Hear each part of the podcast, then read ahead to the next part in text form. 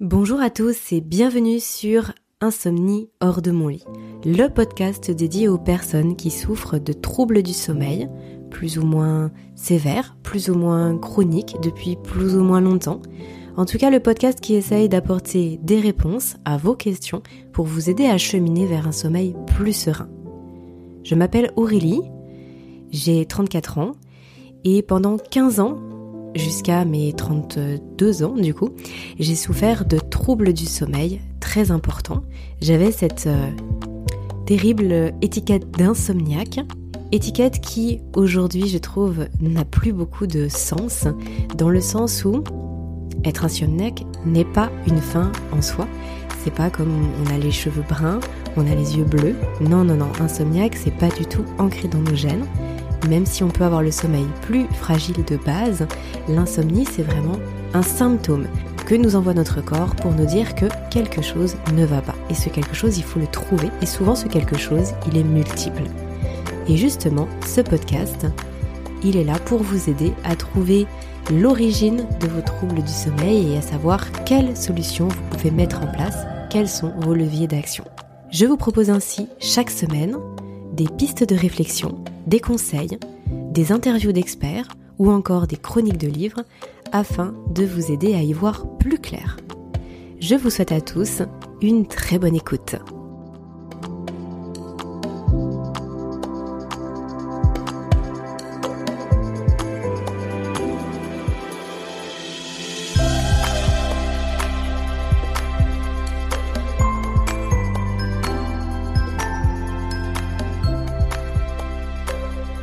Alors dans cet épisode, je vais évoquer avec vous les addictions en lien avec le sommeil. Je vous propose qu'on évoque bien entendu le café, qui me semble être euh, la boisson qui soit la plus répandue et euh, qui soit la plus en lien avec le sommeil, en tout cas quand on a des troubles du sommeil. Mais on va évoquer aussi l'alcool, la cigarette et enfin le cannabis. Alors commençons par le café. Le café, c'est une boisson qui, mm, dans nos sociétés en tout cas, euh, semble être quelque chose de très très conventionnel. C'est fortement ancré euh, dans nos normes sociales de finir le repas avec un café, que ce soit dans la vie euh, plutôt personnelle ou dans le monde de l'entreprise. Et finalement, pourquoi pourquoi je vous en parle aujourd'hui et pourquoi on en boit autant? C'est au-delà du goût, hein. certaines personnes aiment le goût du café, mais la plupart du temps, c'est la recherche d'énergie. Le fait de lutter contre les coups de barre qu'on peut avoir dans la journée, et bien sûr, quand on a des nuits très courtes, des coups de barre, il y en a beaucoup, et on se réfugie entre guillemets derrière le café pour essayer d'avancer, de terminer au mieux sa journée, d'être le plus efficace possible, de tenir le coup. Bref, mais bien sûr, malheureusement, c'est une fausse bonne idée. De façon générale, et je ne vais pas rentrer dans ce sujet-là maintenant, c'est pas le but de l'épisode bien sûr, mais de façon générale, le café n'est pas un aliment santé. Euh, si vous voulez creuser le sujet, je vous invite à regarder de par euh, sa production, euh, les éléments euh, de la torréfaction en fait, comment ça agit vis-à-vis de, de notre corps, euh, ce que ça nous apporte, ce que ça nous enlève, aussi le côté souvent commerce équitable, écologique reviennent souvent parce que effectivement c'est ce sont des productions qui sont C'est beaucoup d'importation. Donc en fait, le café en lui-même est une grande thématique qu'on pourrait aborder sous plusieurs angles. Euh, moi, je vais rester uniquement sous l'angle de la fatigue et du sommeil. Pour bien comprendre pourquoi le café n'est pas une bonne idée lorsqu'on a des troubles du sommeil et qu'il faudrait mieux le fuir plutôt que d'en consommer des tasses, des tasses et des tasses par jour, il faut déjà comprendre deux choses. Il faut comprendre comment agit le café euh, sur notre corps et aussi peut-être revenir encore plus en amont sur de quoi le corps a besoin pour dormir, quels sont les grands équilibres qui sont en jeu pour basculer de la veille vers le sommeil. Et je vais commencer par ce point-là. Le fait de s'endormir n'est pas le fruit du hasard. C'est induit par un équilibre hormonal dont je vous ai bien sûr très souvent parlé sur le podcast, celui du cortisol, l'hormone de l'éveil, et celui de la mélatonine, l'hormone du sommeil. Cette, euh, cet équilibre, il est orchestré, on va dire, par un synchroniseur qui est la lumière. La lumière, donc la lumière du jour, hein, de façon ancestrale, euh, c'est la lumière du jour qui indiquait à notre corps c'est le moment de produire du cortisol parce que c'est le matin. Il est temps de s'éveiller, de rentrer dans la journée. Et ensuite, lorsque la lumière disparaît, que le soleil baisse et puis se cache, va se coucher, et bien c'était idem, l'heure d'aller se coucher euh, pour les êtres humains, et c'était là qu'on produisait de la mélatonine. Alors, je ne vais pas revenir aujourd'hui sur euh, l'impact de notre lumière artificielle ou des écrans sur justement cette horloge biologique et le fait que ce soit relativement déréglé pour nous dans nos sociétés modernes aujourd'hui. Euh, on a évoqué ça avec Pierre Dufraise dans, le podcast de la semaine dernière et sachant que je vous ai aussi euh, fait un article sur le blog.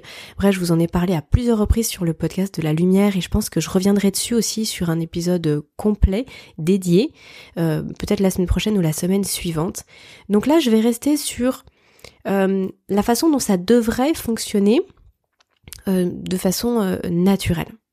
Donc je reviens à cet équilibre cortisol-mélatonine avec comme chef d'orchestre la lumière. Donc la lumière va enclencher notre horloge biologique et en fonction de ça, tout le jeu hormonal se met en place. Mais il y a un autre élément à prendre en compte. Il y a une autre composante dans le fait de s'endormir, de pouvoir s'endormir le soir, d'être assez fatigué pour basculer vers le sommeil. Et cette composante s'appelle l'adénosine. L'adénosine, c'est une, molécule que produit notre corps du matin au soir à partir du moment où il va euh, être en activité. C'est pour ça que je dis du matin au soir. On va produire de l'adénosine de façon euh, progressive tout au long de la journée et cette adénosine elle va circuler dans notre euh, dans notre corps et surtout au niveau du cerveau. Et elle va venir se fixer sur des petits récepteurs qui sont spécifiques donc les récepteurs à adénosine.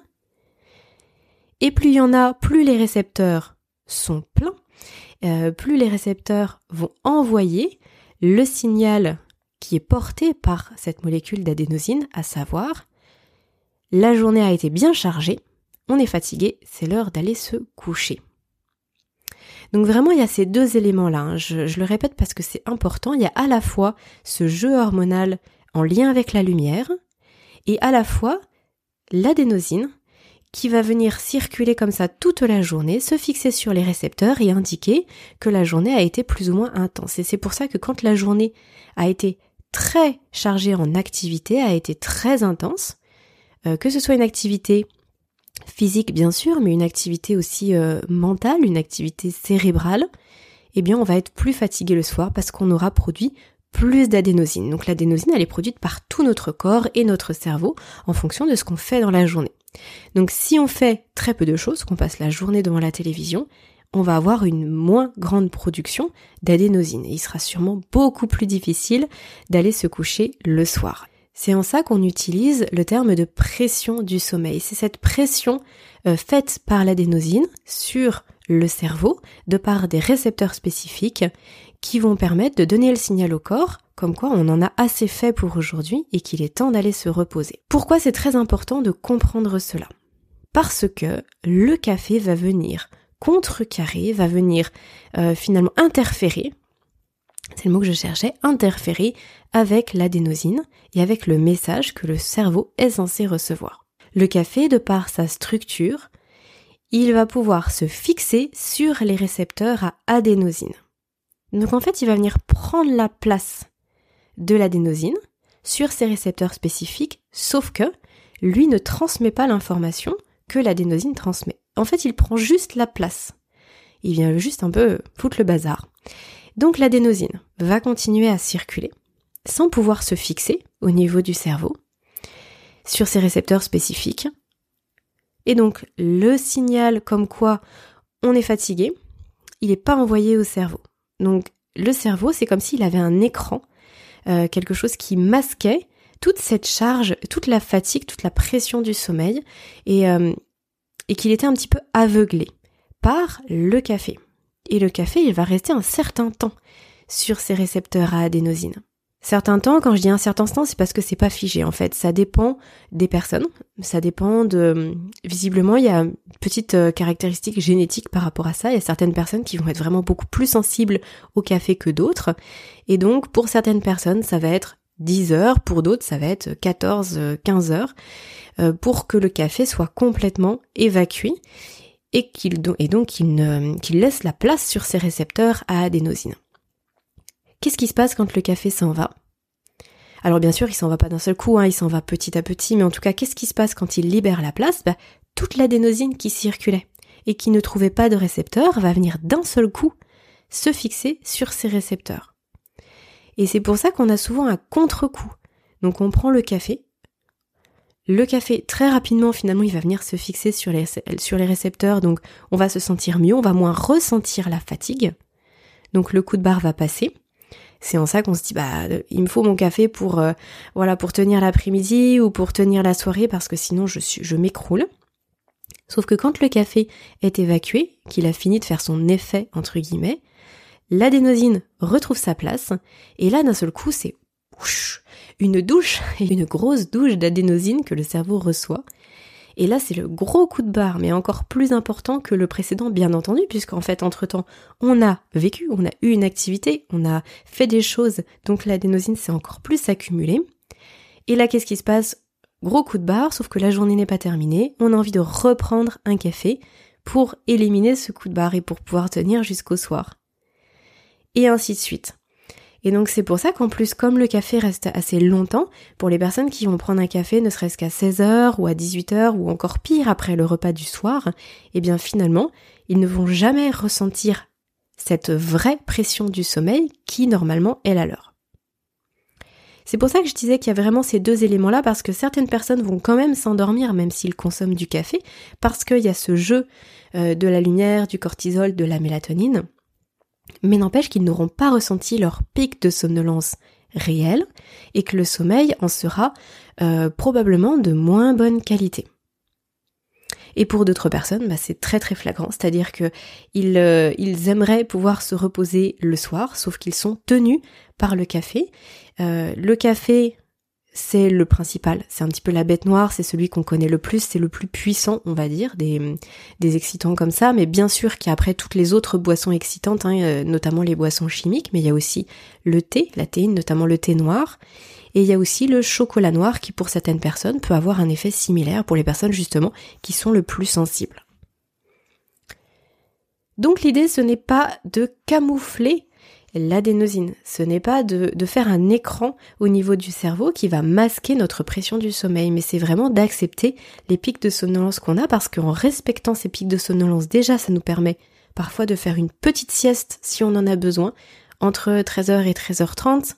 Et ça, ça peut vraiment être salutaire pour le corps à de nombreux niveaux. Je ne reviens pas sur le sujet de la sieste que j'ai déjà détaillé, mais euh, ça peut être très très important et de passer à côté justement parce qu'on ne ressent pas les signaux, bah, ça nous maintient dans une sorte de surstimulation alors que le corps a besoin de s'apaiser à un moment donné. Et bien sûr, dans une plus grande mesure, le soir. Et puis en plus, il y a un autre effet du café, c'est que la caféine va venir stimuler les glandes surrénales. Et les glandes surrénales, peut-être que vous vous rappelez de ce nom-là, ce sont les fameuses petites glandes qui sont situées sur les reins qui ont de nombreuses fonctions, mais notamment une fonction très très importante et qui nous intéresse bien sûr énormément ici, celle de produire le cortisol. Donc si le café vient stimuler, vient d'une certaine façon fouetter les glandes surrénales, ce qui va induire une plus grande production de cortisol, eh bien on comprend qu'en fait le café, il joue sur l'ensemble des tableaux. Il joue sur l'ensemble des facteurs qui influent notre sommeil, à la fois sur l'adénosine, donc sur la pression du sommeil, et à la fois sur cet équilibre entre mélatonine et cortisol qui nous permet ensuite de basculer ou pas vers le sommeil. Il faut bien comprendre que si on a une production de cortisol qui est euh, très importante tout au long de la journée et qui diminue peu le soir parce que les glandes surrénales ont été surstimulées, eh bien forcément la mélatonine ne pourra pas prendre le relais et l'endormissement se fera soit beaucoup plus tardivement, euh, soit se fera, mais on aura produit moins de mélatonine de par cette surproduction de cortisol. Donc ça peut équivaloir à des nuits qui sont finalement très peu récupératrices, soit euh, bah, ça se résume par des réveils nocturnes ou des réveils qui sont très très précoces et on ne peut plus se rendormir après 3 ou 4 heures du matin. Donc c'est pour ça que ça me paraissait très important de détailler ça ici parce que ce n'est pas anodin. Comme je le disais, il semblerait qu'il y ait une, déterminante génétique, tout comme c'est le cas d'ailleurs pour le sommeil. Hein.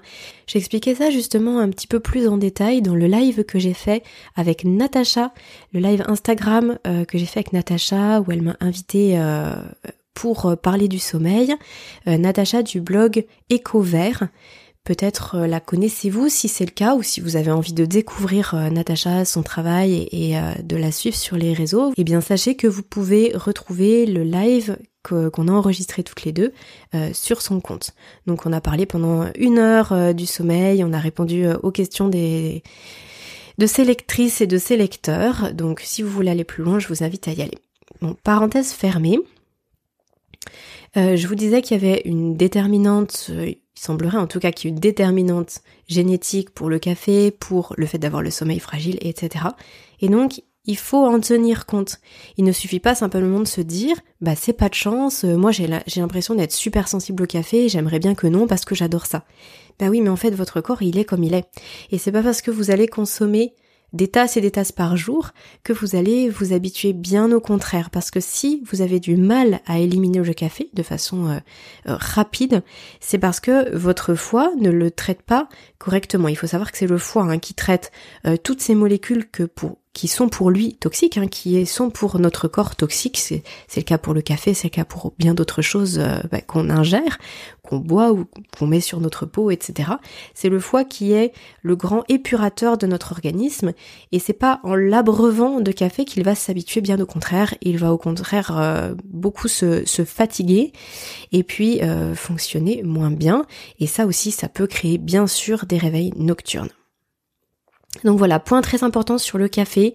Euh, pour ceux qui sont grands, grands amateurs de café, moi je vous invite uniquement, et c'est ce que je conseille aussi dans mes suivis bien entendu, je vous invite uniquement à en prendre euh, peut-être une tasse, voire deux maximum le matin, et c'est tout, et plus du tout dans la journée. Euh, idem pour le thé, au moins de tester, c'est-à-dire que si vous ne testez pas une semaine ou deux semaines sans aucun produit excitant, vous ne verrez pas s'il y a une différence sur votre sommeil. Maintenant, si vous testez ça pendant 15 jours, qu'il y a zéro, zéro, euh, ce qui me paraît euh, très très peu probable pour être honnête, mais vraiment zéro incidence sur votre sommeil, mais il sera toujours temps, euh, si vous pouvez pas vivre sans, de reprendre après, mais au moins il faut tester. C'est comme beaucoup de choses vis-à-vis -vis du sommeil, en fait, tout est question de test et de savoir ce qui nous convient. Il n'y a pas une méthode miracle. Pour tout le monde, il n'y a pas de baguette magique pour le sommeil, il y a plein de choses à tester, à essayer, à voir ce qui nous convient le mieux. Alors maintenant j'aimerais parler d'une autre addiction qui est la cigarette. La cigarette c'est toujours un petit peu plus délicat. Il euh, n'y a pas ce côté ignorance la plupart du temps. Euh, pour le café, beaucoup de personnes en consomme euh, beaucoup, voire trop, mais sans avoir conscience que ça peut nuire à la, à la santé, au sens large, on va dire. Pour euh, la cigarette, c'est un petit peu moins vrai. De façon générale, les personnes qui fument et qui fument beaucoup notamment savent que de toute façon, il y a un impact sur leur santé et la difficulté, elle est euh, tout autant là du fait de, de, vouloir arrêter et de ne pas pouvoir arrêter. parfois, il faut vraiment se faire accompagner parce que c'est une addiction qui va être beaucoup plus forte que celle du café, euh, plus similaire à, celle de l'alcool ou à, d'autres addictions. Toujours est-il, c'est que je voulais vous en parler quand même ici, pour les personnes qui ne seraient pas euh, dans une addiction qui serait vraiment trop trop importante avec une consommation euh, d'un paquet par soir pour la cigarette et qui pourraient, j'ai envie de dire, se raisonner, mais c'est pas le bon mot, qui pourrait euh, peut-être adapter leur consommation de cigarettes parce que il y a un impact sur le sommeil. Et là, pour le coup, c'est plus vicieux que pour le café puisqu'on s'en rend moins compte. La cigarette, enfin on s'en rend moins compte. Ça dépend. En fait, la cigarette, elle va agir de deux façons possibles sur le sommeil. soit elle va agir vraiment comme un excitant en maintenant le cerveau en éveil, soit on va quand même, donc ça veut dire moins de, enfin un endormissement plus difficile, soit elle va créer des micro-réveils. Et micro-réveil, ça veut dire un sommeil qui est de moins bonne qualité, qui est entrecoupé, et donc on se réveille le matin fatigué, mais on ne sait pas vraiment pourquoi, parce que ça n'aura pas créé de vrais réveils, mais plein de petits micro-réveils. Donc l'idée, bien entendu, ce serait de ne pas fumer de cigarettes le soir et que si c'est une, deux ou trois cigarettes euh, dites plaisir, que ce soit plutôt euh, ben, en début d'après-midi par exemple ou le matin et le moins possible au fil que la journée se déroule pour éviter d'impacter votre sommeil. Et en parallèle, euh, ce que je n'ai pas encore dit, c'est que la cigarette a un impact sur la transmission des informations entre les neurones. C'est en ça d'ailleurs qu'elle augmente la vigilance. Mais c'est intéressant de savoir que ça se fait vraiment au niveau du, au niveau du cerveau et c'est pas que un effet euh, psychologique. En fait, elle va modifier. Euh, d'ailleurs, selon la quantité de cigarettes, c'est soit à la hausse, soit à la baisse. Les différentes ondes qui sont émises dans le cerveau. Vous savez qu'on a des ondes delta, alpha, bêta. Voilà, on a plusieurs ondes différentes. Et euh, la, la cigarette influe directement là-dessus. Et en plus de ça, vient se greffer le fameux problème de dépendance pour les gens justement qui vont fumer beaucoup, qui fument tout au long de la journée. Il y a une vraie dépendance physique qui se crée et donc forcément, euh, le fait de ne pas fumer pendant 8 heures, 7h30, 8 heures, voire plus, c'est quelque chose qui devient presque impossible. En fait, le corps est en manque. Et donc, du coup, certaines personnes se réveillent la nuit pour fumer et pour pouvoir se rendormir ensuite. Donc c'est vrai que c'est un, cercle vicieux, il y a vraiment un impact qui est important.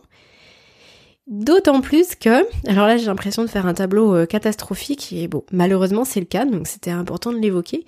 D'autant plus que lorsqu'on veut justement se sevrer de la cigarette, c'est aussi très problématique pour le sommeil. Bon, la bonne nouvelle, c'est que c'est sur une phase, hein, c'est-à-dire que si on s'accroche qu'on tient bon, après, ça passe bien entendu et le sommeil redevient normal. Mais au début, le sevrage de la cigarette rend plus compliqué le sommeil du fait de ce fameux état de manque, que ce soit au coucher ou que ce soit dans la nuit. Bien sûr, l'idée, c'est de pas commencer, c'est clair, et déjà c'est bien mieux pour le budget, ou de se faire accompagner pour arrêter, hein, comme par exemple l'hypnose, l'acupuncture, le magnétisme, et bon, il y a certaines, certaines techniques, certaines expertises qui vont parler plus à certaines personnes qu'à d'autres, mais en tout cas, euh, ne pensez pas que c'est anodin par rapport à votre sommeil. Idem pour l'alcool. L'alcool, c'est un sujet intéressant. Euh, alors, c'est, ça se rapproche un petit peu de, de la cigarette sur certains points, dans le sens où ça peut nous ruiner notre sommeil sans qu'on s'en rende compte.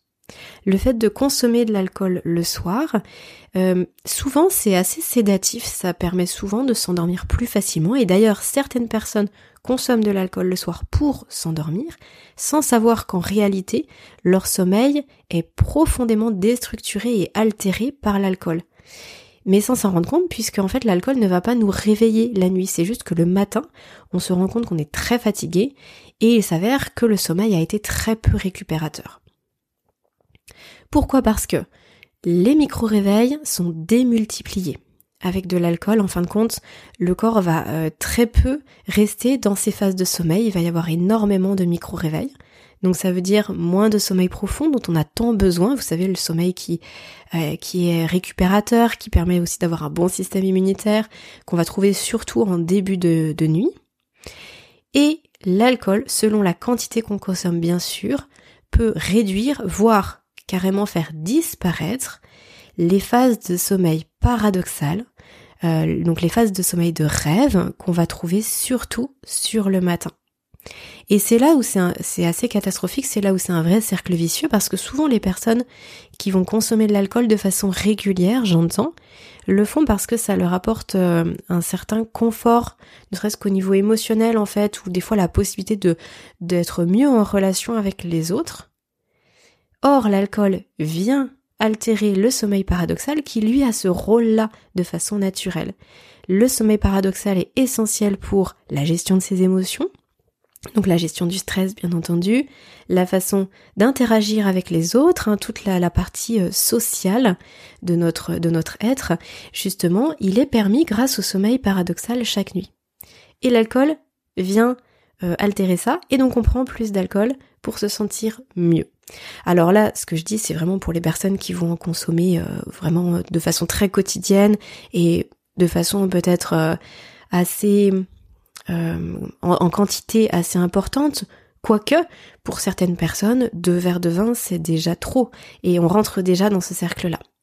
Mais moi souvent ce que j'ai pu constater, c'est qu'en fait juste un verre ou deux verres même ponctuellement, bah finalement les gens vont se réveiller beaucoup plus souvent. Alors je l'ai je l'ai peu constaté euh, sur moi puisque je consomme euh, très très très occasionnellement de l'alcool.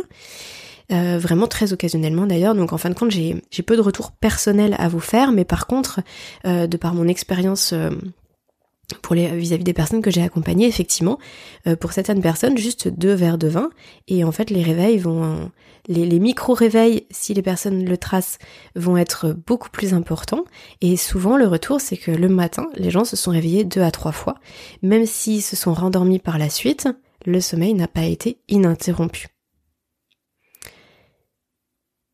Est-ce que ça veut dire qu'il faut jamais boire de l'alcool? Euh, Non, bien sûr, c'est pas du tout ce que je suis en train de dire.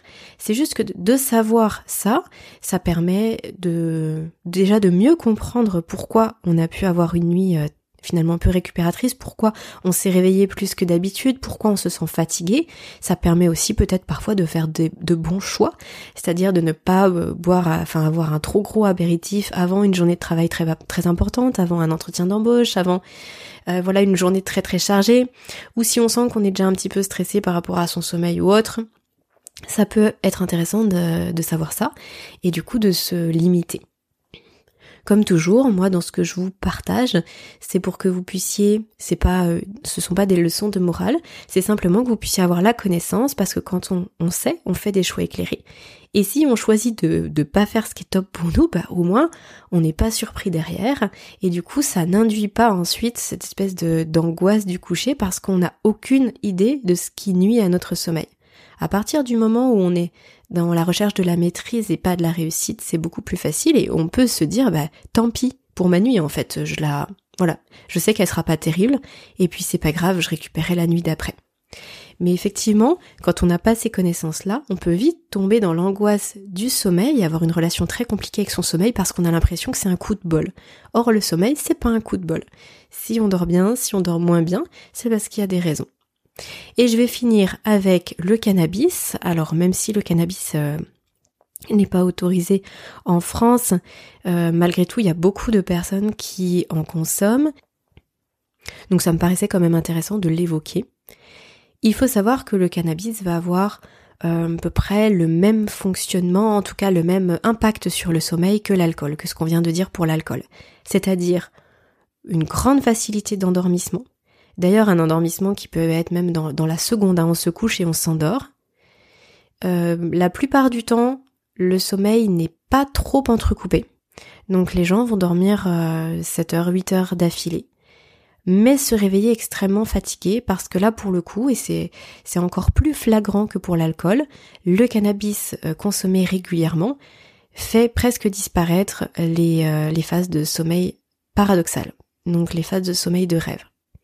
Et d'ailleurs, ce qui est assez euh, intéressant, j'ai envie de dire, c'est que lorsque les gens arrêtent le cannabis et essayent de se sevrer, ils ont énormément de rêves et de cauchemars. Et ils se réveillent énormément dans les rêves et dans les cauchemars, comme si le cerveau d'un seul coup redécouvrait le sommeil paradoxal et que, et qu'il y avait beaucoup de choses à faire euh, pendant ces phases-là et que l'intensité du sommeil paradoxal était présente et ça peut être parfois euh, d'ailleurs assez déstabilisant. Et si c'est quelque chose qui vous est arrivé, bah sachez que c'est lié au cannabis et qu'après ça s'estompe avec le temps. Voilà ce que je voulais vous partager par rapport aux addictions.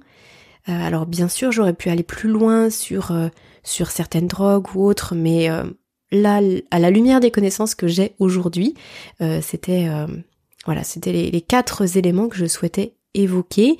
Et puis ce sont aussi les quatre choses qui sont les plus répandues et qui vont probablement le plus vous parler. J'espère sincèrement que ça vous aura aidé à y voir plus clair et puis peut-être à orienter vos choix du quotidien pour retrouver un meilleur sommeil. Si le sujet vous intéresse, sachez que Matthew Walker, qui a écrit le livre Pourquoi nous, nous, dormons, qui est un chercheur et un expert dans le domaine du sommeil qui est vraiment reconnu au niveau international, il fait énormément de vidéos YouTube et il aborde ce genre de thématiques dans des petites capsules. Alors bien sûr c'est en anglais, euh, mais vous avez, vous pouvez activer les sous-titres si euh, vous êtes moyennement à l'aise avec l'anglais. Et il a un style qui est extrêmement calme et euh, qui explique très posément et très calmement. Donc en fait c'est assez facile à suivre. Bien sûr, vous avez son livre hein, si vous voulez aller beaucoup plus loin et puis avoir une vision très globale du sommeil. Mais en tout cas, sachez que vous pouvez aussi le retrouver sur YouTube. Et d'ailleurs, je vous mettrai peut-être en lien en description une de ses vidéos sur le sujet. Euh, peut-être que voilà, ça pourra vous, vous donner envie de la consulter. En description du podcast, je vous mets aussi, comme d'habitude, la possibilité de me contacter et de me rejoindre euh, sur les réseaux, notamment sur Instagram. Je vous souhaite à tous un très bon week-end, une très bonne semaine et vous dis à vendredi prochain pour le nouvel épisode d'Insomnie hors de mon lit. Prenez bien soin de vous. Cet épisode vous a plu? Alors pensez à le partager ou à le noter. C'est grâce à ce petit clic, ces 5 petites étoiles ou ce petit partage que vous allez faire en quelques secondes que euh, le podcast est plus vu, plus connu, plus partagé et que les conseils euh, sont plus largement diffusés. Donc je vous remercie d'avance. Pour toutes les personnes qui souhaiteraient aller plus loin vis-à-vis -vis de leur sommeil, qui souhaiteraient un suivi individualisé, pour cela, je vous invite à prendre un rendez-vous d'évaluation gratuit avec moi pour qu'on puisse échanger, discuter de ce qui se joue pour vous au niveau du sommeil et que je puisse vous expliquer dans quelle mesure je peux vous aider et comment je travaille. Vous retrouvez le lien euh, en description, euh, le lien du Calendly euh, et du site Sleep Angel si vous voulez découvrir tous mes accompagnements et justement prendre ce rendez-vous. À très bientôt